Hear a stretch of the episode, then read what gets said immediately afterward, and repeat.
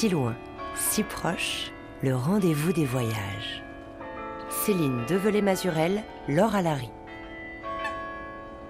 Le voyage que vous allez entendre est une rediffusion.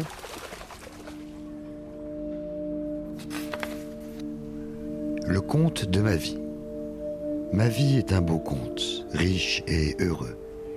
Si lorsque je n'étais encore qu'un pauvre enfant abandonné, j'avais rencontré une puissante fée qui m'eût dit ⁇ Choisis ta route et le but de ta vie. Puis, selon tes dons et les lois de ce monde, je te protégerai et te guiderai, mon sort n'aurait pu être meilleur, ni plus sagement ordonné. L'histoire de ma vie confirme ce qu'elle m'a appris. Il y a un bon Dieu qui mène tout pour le mieux. Il était une fois Andersen. Voyage en terre de conte au Danemark.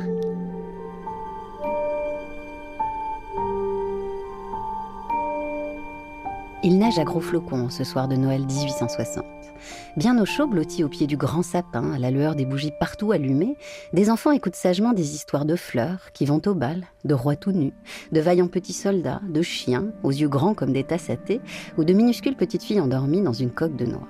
Leur auteur, Hans Christian Andersen, est là, un grand livre sur les genoux, et à voix haute, il raconte ses propres contes, ceux qui ont fait sa gloire, au point de devenir cette année-là le conteur personnel des enfants du roi du Danemark.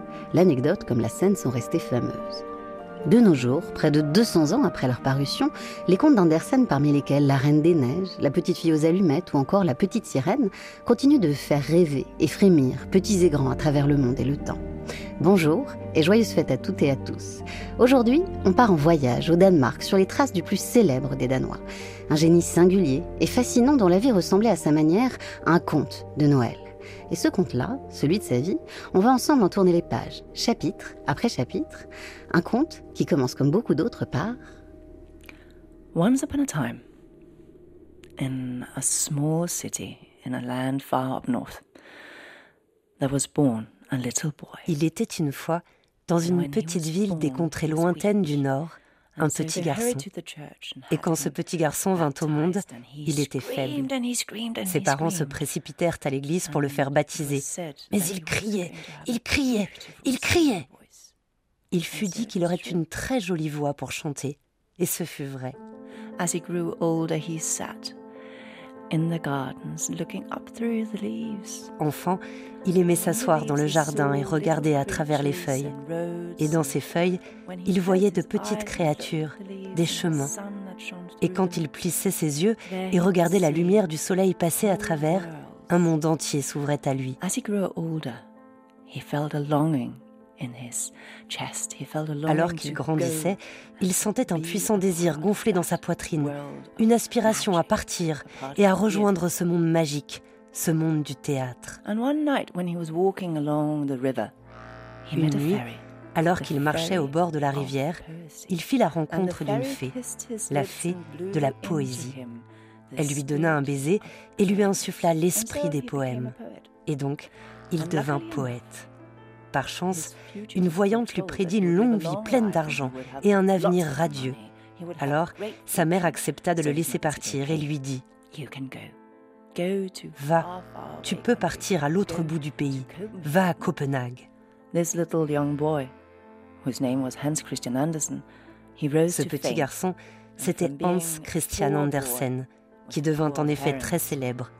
Né pauvre, de parents pauvres, il s'est élevé au rang des rois, des empereurs, des princesses et des princes qui furent ses amis, et il mourut très riche, en homme heureux, connu à travers le monde.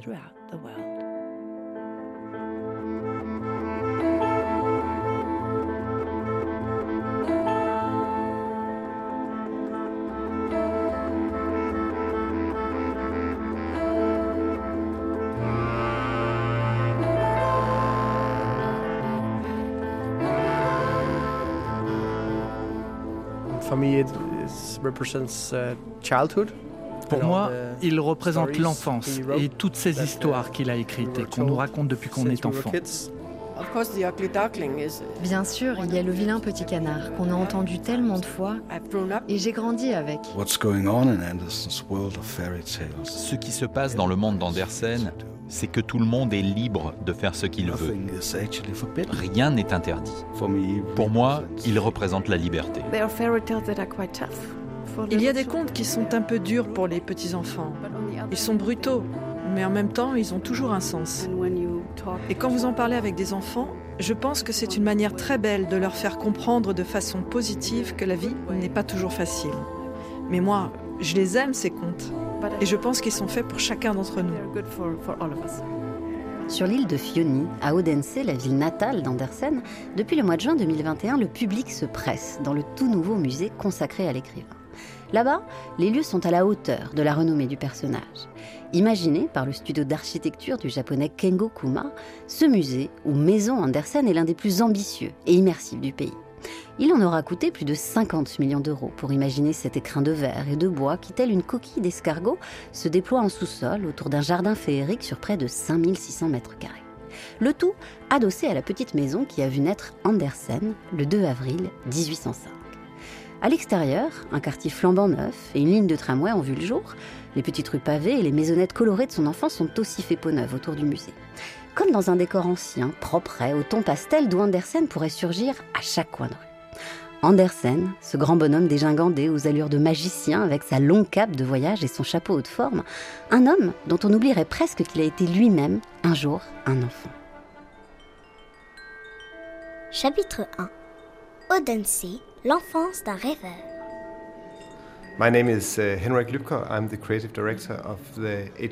Je m'appelle Henrik Lübker.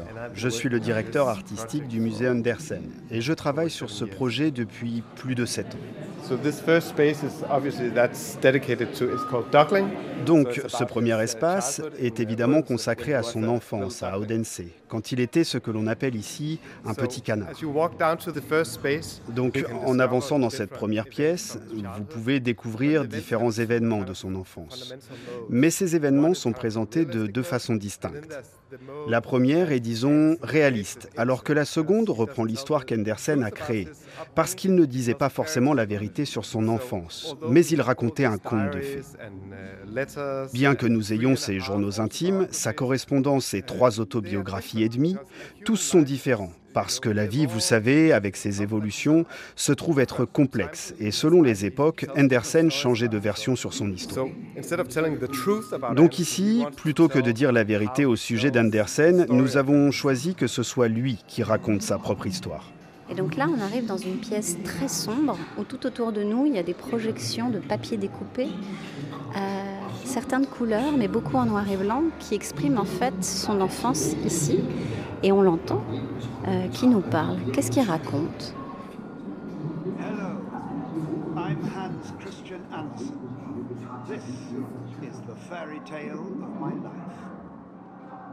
In 1805, there lived a young married couple who were extremely attached to each other. Alors là, on descend une grande rampe après cette première salle toute noire dans un univers très blanc, très virginal, qui s'ouvre à la fois sur un jardin à l'extérieur et puis sur cet arbre à l'intérieur qui a été placé au milieu du musée. En fait, on descend par cette rampe, donc on pénètre quelque part dans un univers souterrain, inconnu. Il y a de ça. Oui, un espace mystérieux et un espace qui met tout en dessus-dessous. Vous ne savez pas vraiment où vous êtes. Vous tombez dans un univers qui vous place à la fois en dedans et en dehors. Et donc, maintenant, on se trouve justement dans une longue spirale qui descend vers l'inconnu. Et ça, c'est ce que les architectes ont cherché à créer, une sorte de labyrinthe sinueux. Il n'y a jamais d'angle droit. Et nous aimons les surprises que l'espace peut révéler, mais que le musée ne cherche pas forcément à montrer.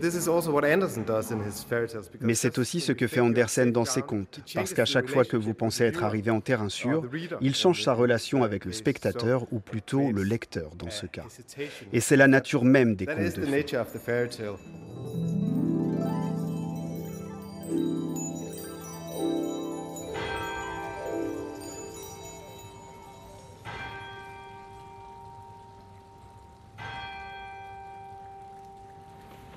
So this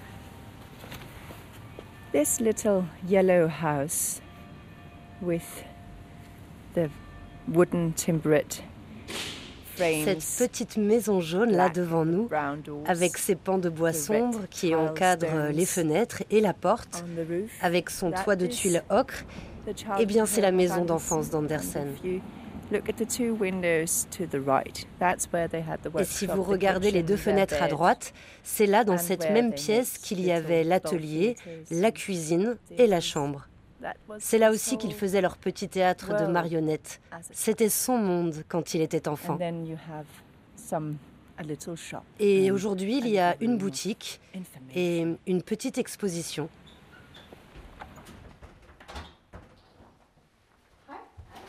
Maria June Hans est conteuse et artiste danoise passionnée d'Andersen.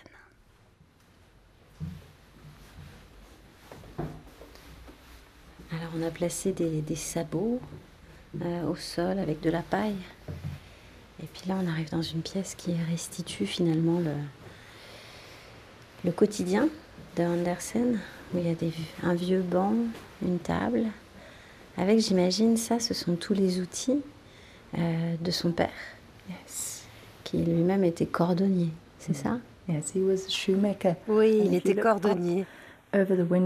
Et uh, si vous levez la tête au-dessus de la fenêtre, vous pouvez voir une étagère où il y a des livres, ce qui était assez rare pour un artisan à l'époque. Mais son père était allé à l'école et avait appris à lire et à écrire.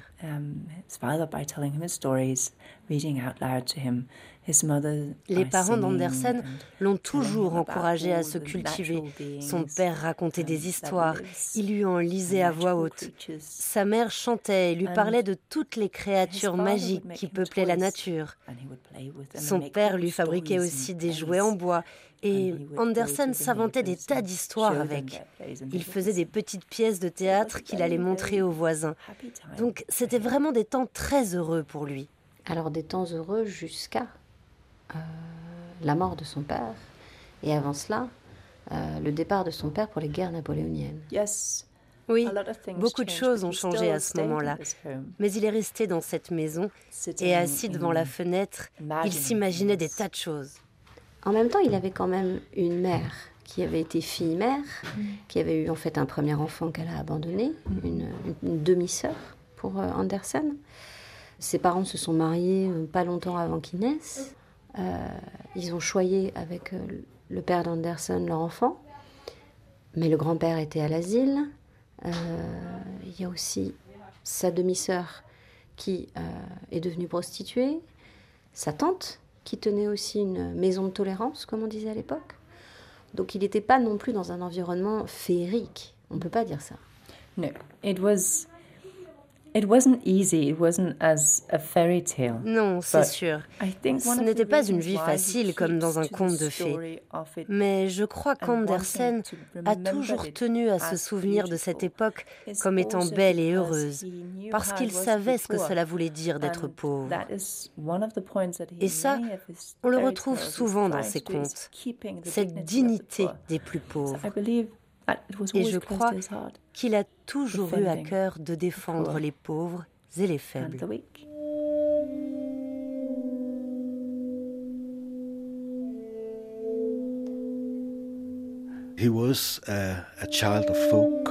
Andersen était un enfant du folklore et des traditions populaires. Parce que quand il est né à Odense en 1805, ses parents étaient au plus bas de l'échelle sociale. Et ils étaient aussi très très superstitieux. Einar Stig Asgard est conservateur principal au musée de la ville de Dense. Spécialiste d'Andersen, il est l'auteur de travaux de recherche sur les papiers découpés d'Andersen avait le génie. C'est une sorte de monde moyenâgeux qu'Andersen décrit dans ses mémoires. Et à cette époque, les gens s'intéressaient beaucoup à cette tradition orale des contes que ce soit au Danemark ou en Allemagne. Et d'ailleurs, le premier conte qu'a publié Andersen était issu d'un conte traditionnel qu'il avait entendu quand il était enfant, ici à Odense. Ensuite, il s'est mis à écrire et à inventer ses propres contes. Mais Andersen utilisait toujours un style oral pour écrire, et ça a beaucoup dérangé.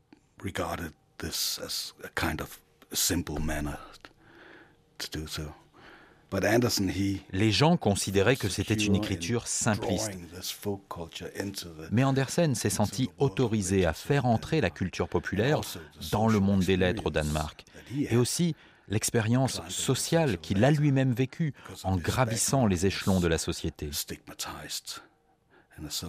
À cause de ses origines, il a tout de suite été stigmatisé socialement. Mais Andersen s'en est servi pour nourrir sa littérature. Et évidemment, on peut retrouver beaucoup de similitudes entre la vie d'Andersen et les histoires qu'il a inventées.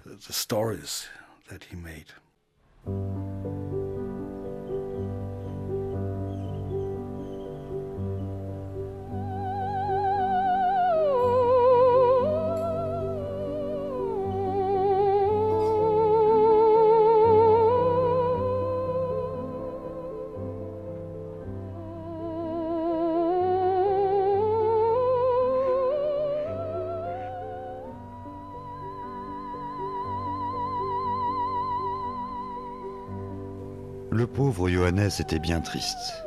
Son père était fort malade et ne survivrait pas. Il n'y avait absolument que deux dans la petite pièce.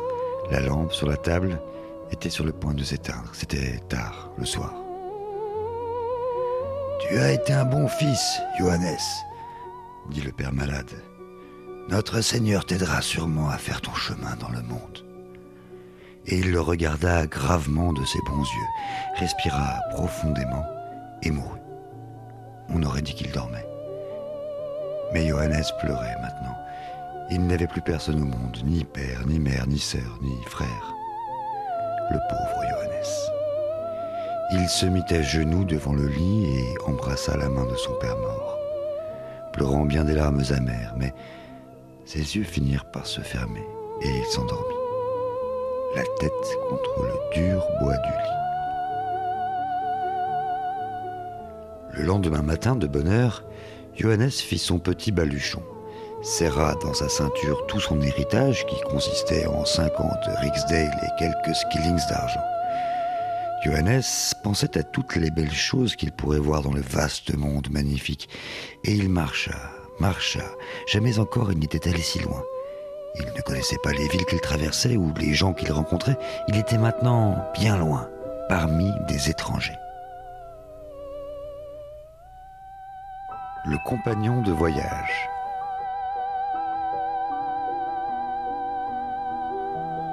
Chapitre 2 Copenhague, l'ascension d'un poète. Ici, on est dans le cœur de Copenhague. Et voici le théâtre royal. Donc, euh, est-ce que je peux commencer l'histoire? Eh oui, il faut commencer l'histoire. Merci beaucoup. Uh, so, we have to travel back in time. Because we have to travel Donc, back to when il faut déjà faire un voyage 14 dans le temps et revenir à l'époque où Hans Christian Andersen avait 14 ans. À l'époque, son rêve le plus fou était de devenir comédien. Alors, il est venu jusqu'ici, depuis Odense.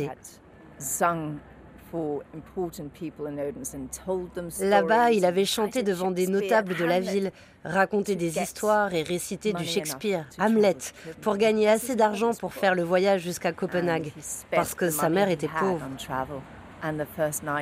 Il a tout dépensé pour arriver ici et après une première nuit à l'hôtel et s'être acheté à manger, le matin suivant, à son réveil, il ne lui restait qu'une seule pièce de monnaie, ce qui était très peu.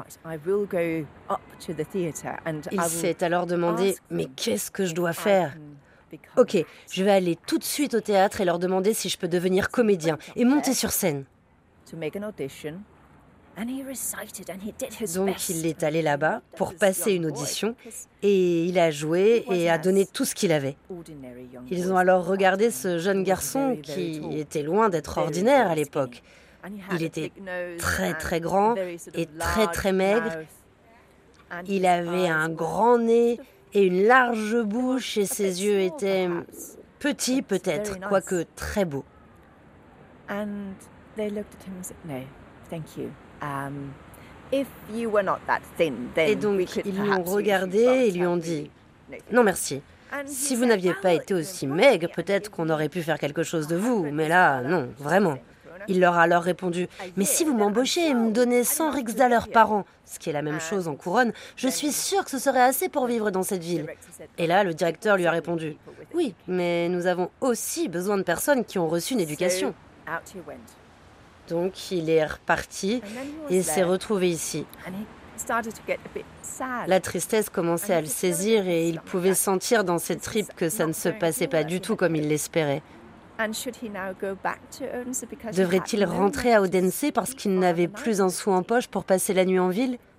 Sauf que s'il rentrait, il devrait travailler comme tailleur ou à l'usine, et ça, il n'en était pas question.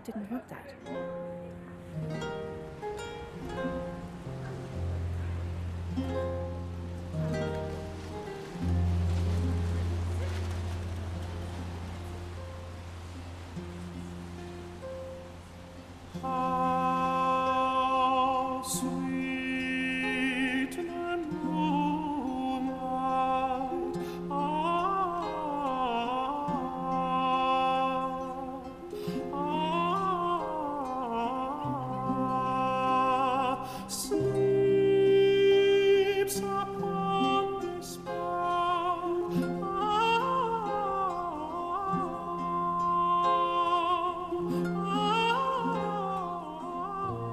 Andersen, he, when he came to Copenhagen, he had to struggle Andersen, quand il est arrivé à Copenhague, a dû énormément lutter pour sa survie. C'était une année éprouvante. Il devait quasiment mendier pour avoir de l'argent. Il frappait aux portes, récitait de la poésie en espérant recevoir un peu de pain sec ou des vêtements.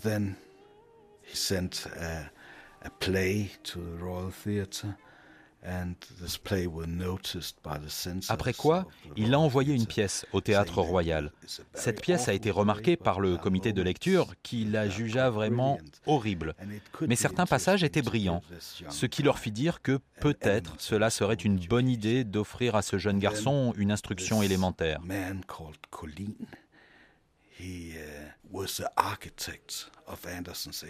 Et c'est là qu'entre en jeu Jonas Collin, l'architecte de l'éducation d'Andersen. C'était un conseiller du roi, un personnage très important, et une fois qu'Andersen a eu fini ses études, il lui a ouvert les portes de la haute société au Danemark. Mais comme je l'ai dit tout à l'heure, il va très vite être stigmatisé. À l'étranger, personne ne connaissait les origines sociales d'Andersen. L'accueil sera donc très différent, en particulier en Allemagne, où il est devenu très très populaire, puis après en France et en Grande-Bretagne.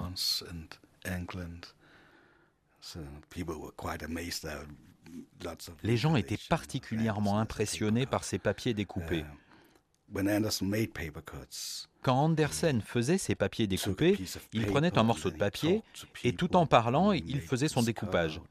Et quand il avait fini son histoire, il dépliait sa feuille et dévoilait sa composition en papier découpé.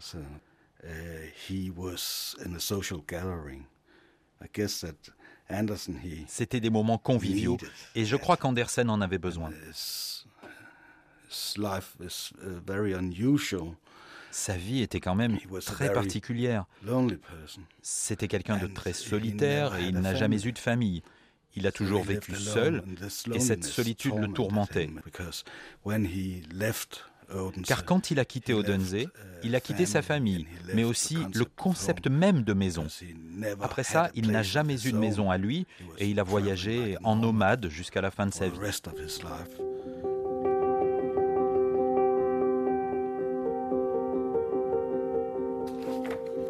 Chapitre 3 Voyager, c'est vivre.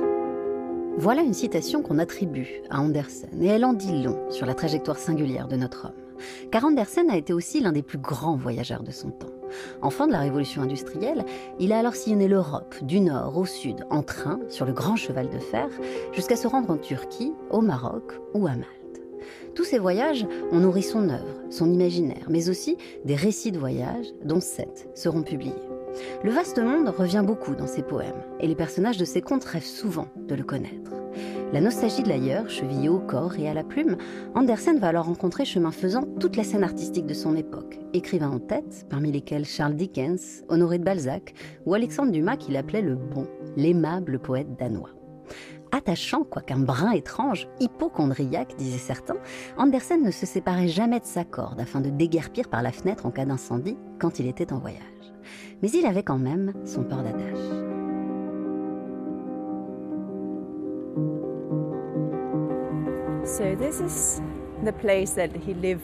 Donc voici l'endroit où il a vécu le plus longtemps et le plus souvent quand il vivait à Copenhague pendant l'hiver. C'est le quartier de Nyhavn. C'est le quartier de Nyhavn qui veut dire nouveau port en fait.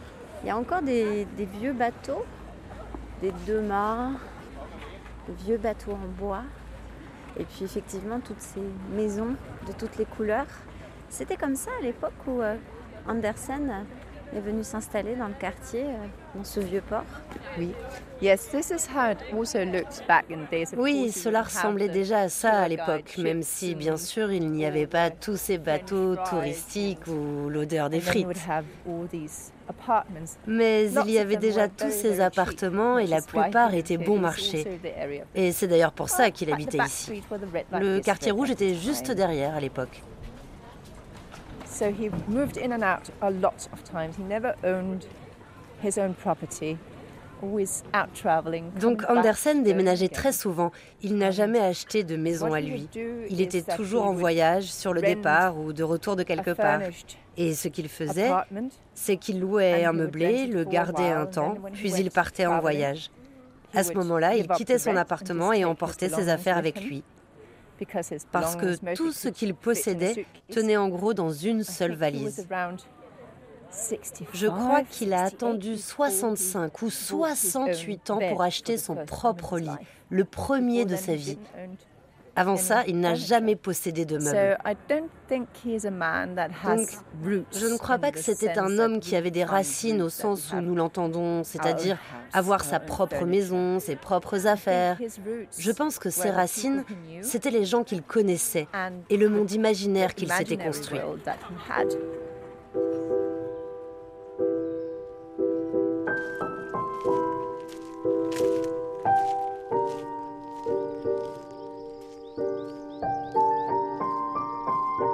Chine, tu sais, bien sûr que l'empereur est un Chinois et que tous ceux qui l'entourent sont Chinois.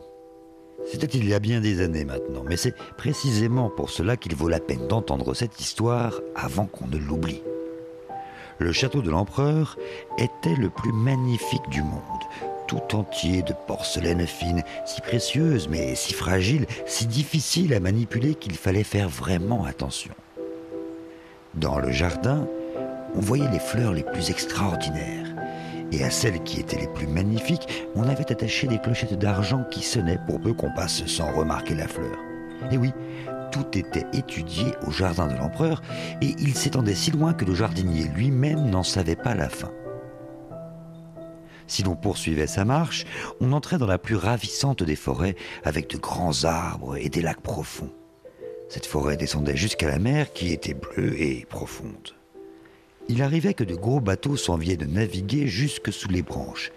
Et dans celle-ci habitait un rossignol qui chantait si divinement que même le pauvre pêcheur, qui avait à s'occuper de tant d'autres choses, restait immobile et écoutait quand, la nuit, il était sorti tirer des filets et qu'il entendait alors le rossignol. Hans Christian Andersen, quand Andersen écrit, il nous ouvre non seulement les portes d'un autre monde, mais il nous donne aussi la liberté de réfléchir. Après, selon les histoires que vous lisez, cela dépend où vous voulez aller. Je veux dire, vous pouvez voyager d'Odense à la Norvège, puis de la Finlande jusqu'au pôle Nord avec la Reine des Neiges. Ou vous pouvez aller au sud et même aller jusqu'en Chine. Donc, on voyage avec lui. Et c'est aussi ce que racontent euh, ces contes. C'est-à-dire qu'on dit souvent à propos des, contes d'Andersen que ce sont des contes de fées, en anglais fairy tale. Mm. En même temps, j'ai l'impression que ce, fairy, mm. euh, cette idée du conte de fées, C'est pas exactement ça avec Andersen. Non, ce ne sont pas vraiment des contes de fées. Ce sont plus des contes, disons, fantastiques. C'est ça. Est-ce qu'on peut parler justement de comment on dit en danois? Eventyr. And then it's has a double meaning. Ce mot a un double sens. On peut le traduire par conte de fées en anglais, mais aussi par le mot aventure. Donc c'est à la fois un récit d'aventure et un conte de fées mélangés. Et dans le cas d'Andersen, ce n'est jamais la bonne fée qui va venir sauver l'histoire. Au contraire, c'est toujours l'individu qui doit se battre pour lui-même et tracer son chemin. Il va demander de l'aide, comme dans La Petite Sirène, où elle va demander conseil à la sorcière des mers qui lui répond Es-tu bien sûr que tu veux renoncer à ta queue de sirène? Parce que tu sais, c'est très douloureux et ce n'est pas si bien que ça. Mais la petite sirène dit Oui, c'est ce que je veux. Tout cela nous dit à quel point ces personnages se battent pour eux-mêmes. et aussi à quel point on n'est pas dans Cendrillon avec une bonne fée qui d'un coup de baguette magique renverse le cours des choses. Ce sont plus des histoires vraies et des contes que des contes de fées à proprement parler.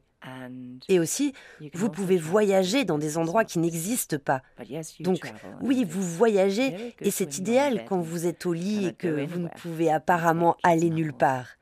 Vous prenez ces recueils de contes et vous partez en voyage. Et le lit devient un navire et on embarque. Oui, exactement. Et le lit se change en bateau et vous emmène loin sur les mers et peut-être vous allez rencontrer la petite sirène ou ou bien Poussette, ou quelqu'un d'autre.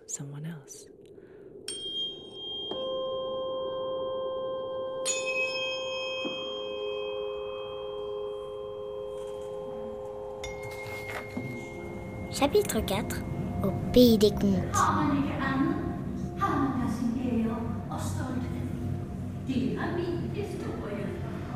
Donc là, Henrik Lucker, on est arrivé dans un monde merveilleux, inquiétant à certains endroits. En tout cas, un espace très ouvert, mais souterrain, assez sombre. C'est un dédale d'espace et aussi d'atmosphère consacré au conte. On a vraiment l'impression que vous avez conçu ça comme un, un voyage sinueux, on ne voit pas tout, euh, à travers les différents contes, les plus connus bien sûr de Andersen. Yes, in here we have kind of like uh, stage 12 of his most oui, et ici, nous avons mis en scène 12 de ses contes les plus célèbres. Et la raison pour laquelle nous avons choisi cela, c'est parce que nous ne voulions pas jouer les experts et donner des leçons aux visiteurs et expliquer pourquoi tel conte est si brillant. Donc on espère que la plupart des gens qui viendront ici auront une certaine idée de ce qui est exposé. Mais c'est présenté, c'est vrai, d'une manière assez décalée par rapport à ce qu'on pourrait attendre. On entend des oiseaux. Et là devant nous, il y en a un beau. We have a very, very, very beautiful mechanical nightingale. Nous avons ici un très très beau rossignol mécanique. Et l'idée c'est que le visiteur peut tourner cette manivelle et entendre un chant mécanique de rossignol. Après quoi, les lumières changent et l'on peut entendre un vrai rossignol chanter autour de nous dans l'espace, quand ça lui plaît, comme dans le conte.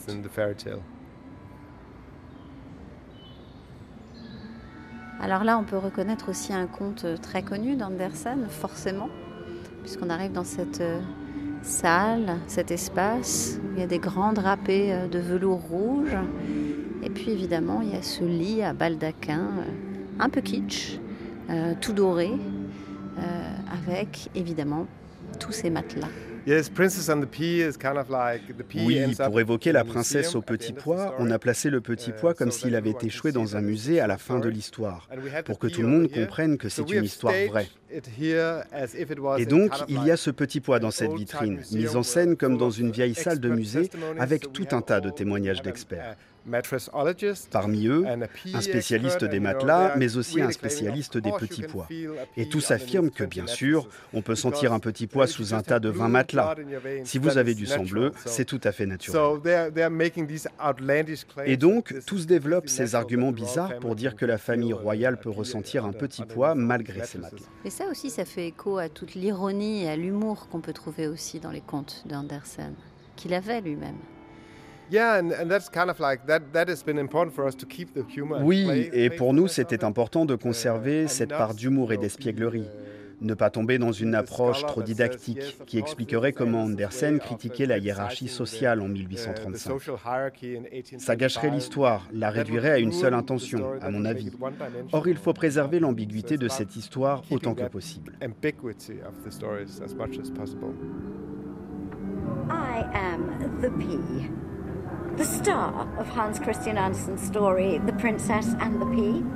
Although I prefer an alternative title, The Pea. C'est garder le conte vivant.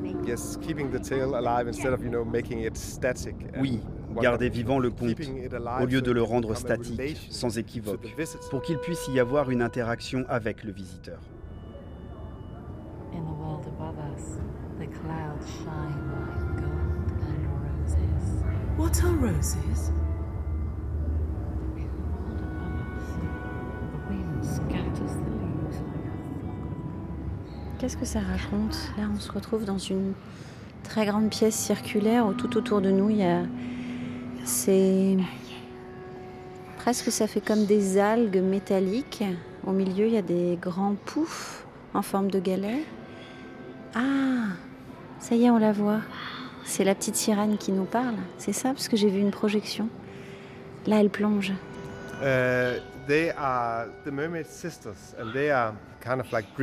Ce sont les sœurs de la petite sirène.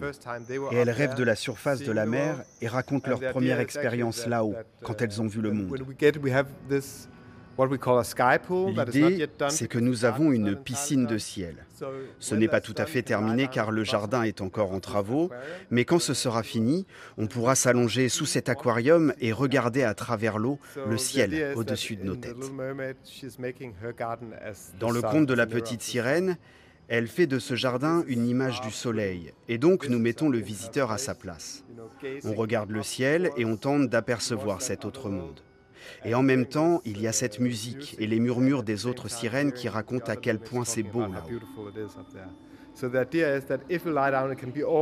Donc l'idée, c'est que si vous vous allongez ici, vous pourrez vivre une expérience quasi méditative, où l'on peut laisser son esprit vagabonder, et qui sait, grâce à cette atmosphère, vous rêverez à vos désirs les plus chers, tout en regardant passer les nuages.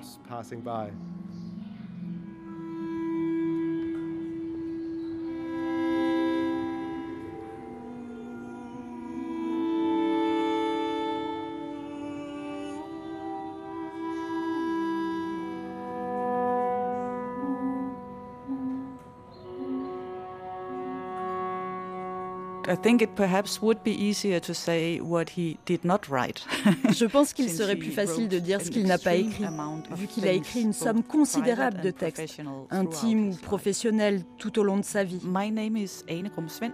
Je m'appelle Anna Grum Svensson et je travaille au centre de recherche Hans Christian Andersen de l'Université du Sud du Danemark. Je suis professeur associé et responsable de la numérisation des manuscrits des contes d'Andersen.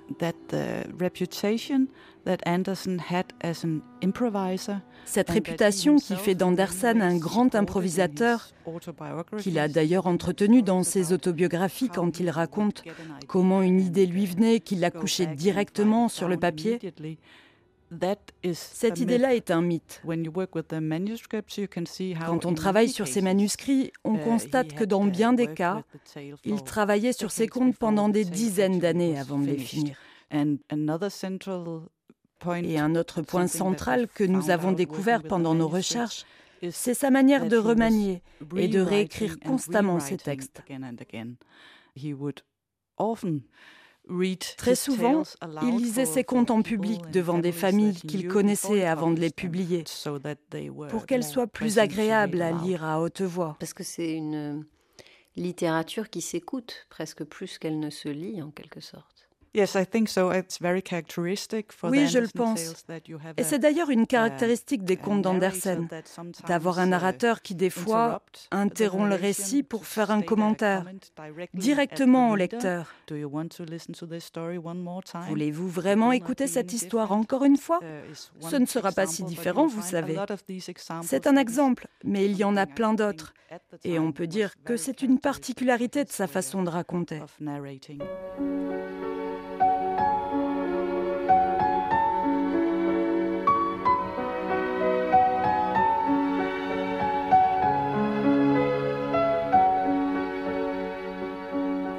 Mesdames, Mesdemoiselles, Messieurs, l'histoire que nous allons avoir l'honneur et le plaisir de vous conter est une histoire absolument véridique.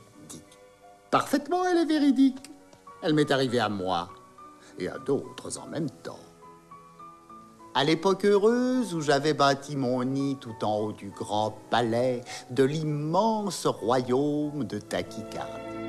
Dans le grand film français d'animation Le Roi et l'Oiseau, inspiré de La Bergère et le Ramoneur d'Andersen, on retrouve cette figure du maître de cérémonie qui, comme Andersen dans ses contes, déploie avec une malice non déguisée l'univers fantastique dont il est le seul à détenir les clés. Un univers où les jouets, les objets du quotidien s'animent, ce qui était aussi la marque de fabrique d'Andersen. Comme on le sait, Disney a adapté et édulcoré au passage beaucoup de ses histoires en dessin animé comprenant que les contes d'objets nous obligent à voir le monde autrement. Adulé à travers le monde, enseigné à l'école jusqu'en Chine, Andersen va laisser derrière lui plus de 160 contes, 6 romans, une trentaine de pièces de théâtre, 3 recueils de poésie et 4500 pages de journaux intimes. Aujourd'hui, près de 150 ans après sa mort, sa figure est omniprésente à Copenhague, dans le nom des rues, les vitrines de souvenirs, mais aussi dans le statuaire. À commencer par la statue de la petite sirène qui chaque année attire des milliers de visiteurs dans la capitale. Et à Odense, sa ville natale, ses pas sont même gravés dans le pavé. Et notre homme chaussait du 47. Chapitre 5 Une empreinte de géant. Andersen aujourd'hui, c'est comme une marque déposée. Il est catalogué comme écrivain pour enfants, mais Andersen lui-même refusait cette étiquette. Peu de temps avant sa mort, il y avait un projet de statue en l'honneur d'Andersen près du château de Rosenborg. Mais lorsqu'il a vu le prototype, il a tout de suite demandé mais pourquoi il y a tous ces enfants qui rampent autour de moi Mais ils ne comprennent rien. Je ne suis pas un auteur pour enfants.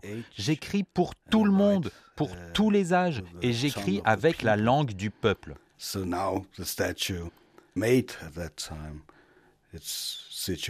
Aujourd'hui, cette statue qui a été conçue à l'époque est toujours à Copenhague, dans un joli parc.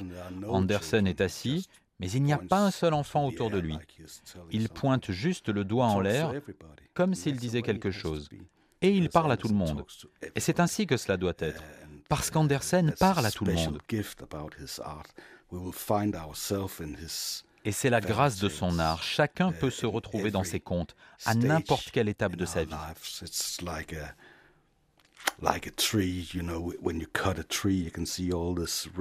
C'est un peu comme un arbre. Quand on le coupe, on voit tous ces anneaux sur le tronc. Et dans les contes d'Andersen, c'est pareil. Quand on les relit dix ans après, quelque chose de nouveau apparaît. On découvre une autre vérité. Ça grandit comme un arbre, ces contes, et c'est vraiment très beau.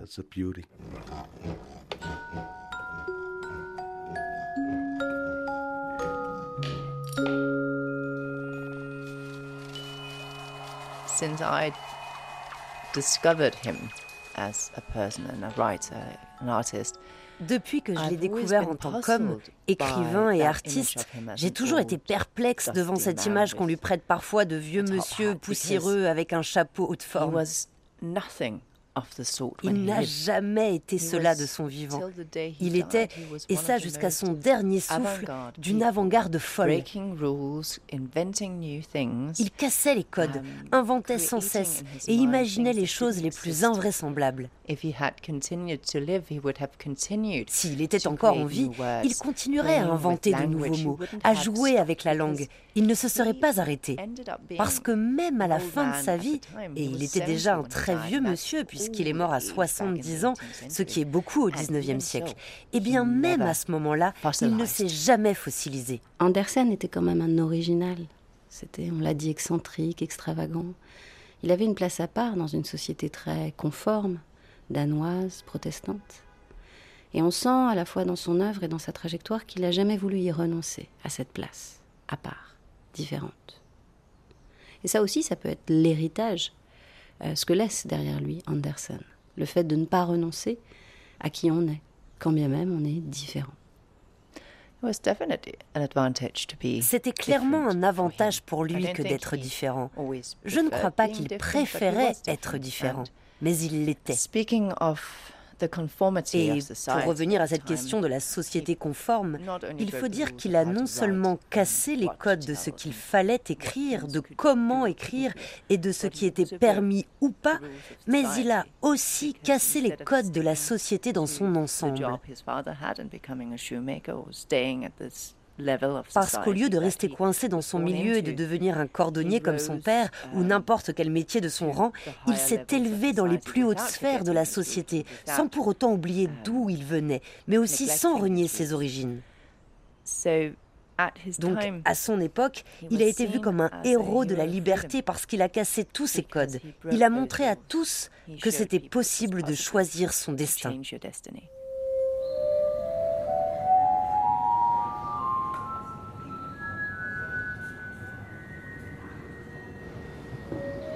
Alors pour finir ce voyage, on passe euh, à la fois devant euh, une partie euh, justement du palais de la Reine des Neiges, avec tous ces miroirs et ces écrans. Il y a le soldat, le fameux intrépide petit soldat de plomb, dans tout un univers rouge, où il y a même un univers d'enfants avec des cubes qui reconstituent justement quand on est petit les châteaux qu'on peut faire avec des joies en bois.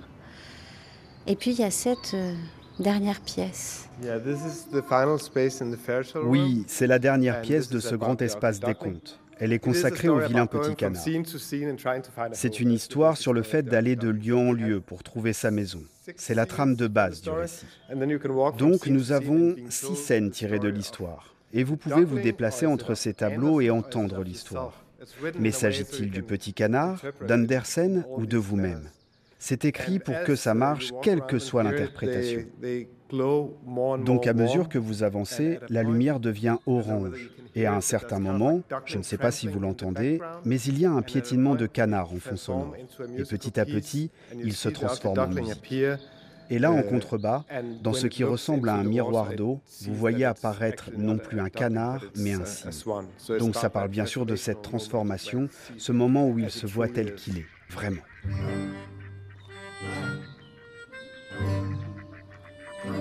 Il était une fois Andersen, voyage en terre de conte au Danemark. C'était un voyage sonore réalisé en partenariat avec le labo RFI et Xavier Gibert. Vous pouvez retrouver en podcast une version de ce voyage en son 3D sur la page de notre émission Si loin, si proche.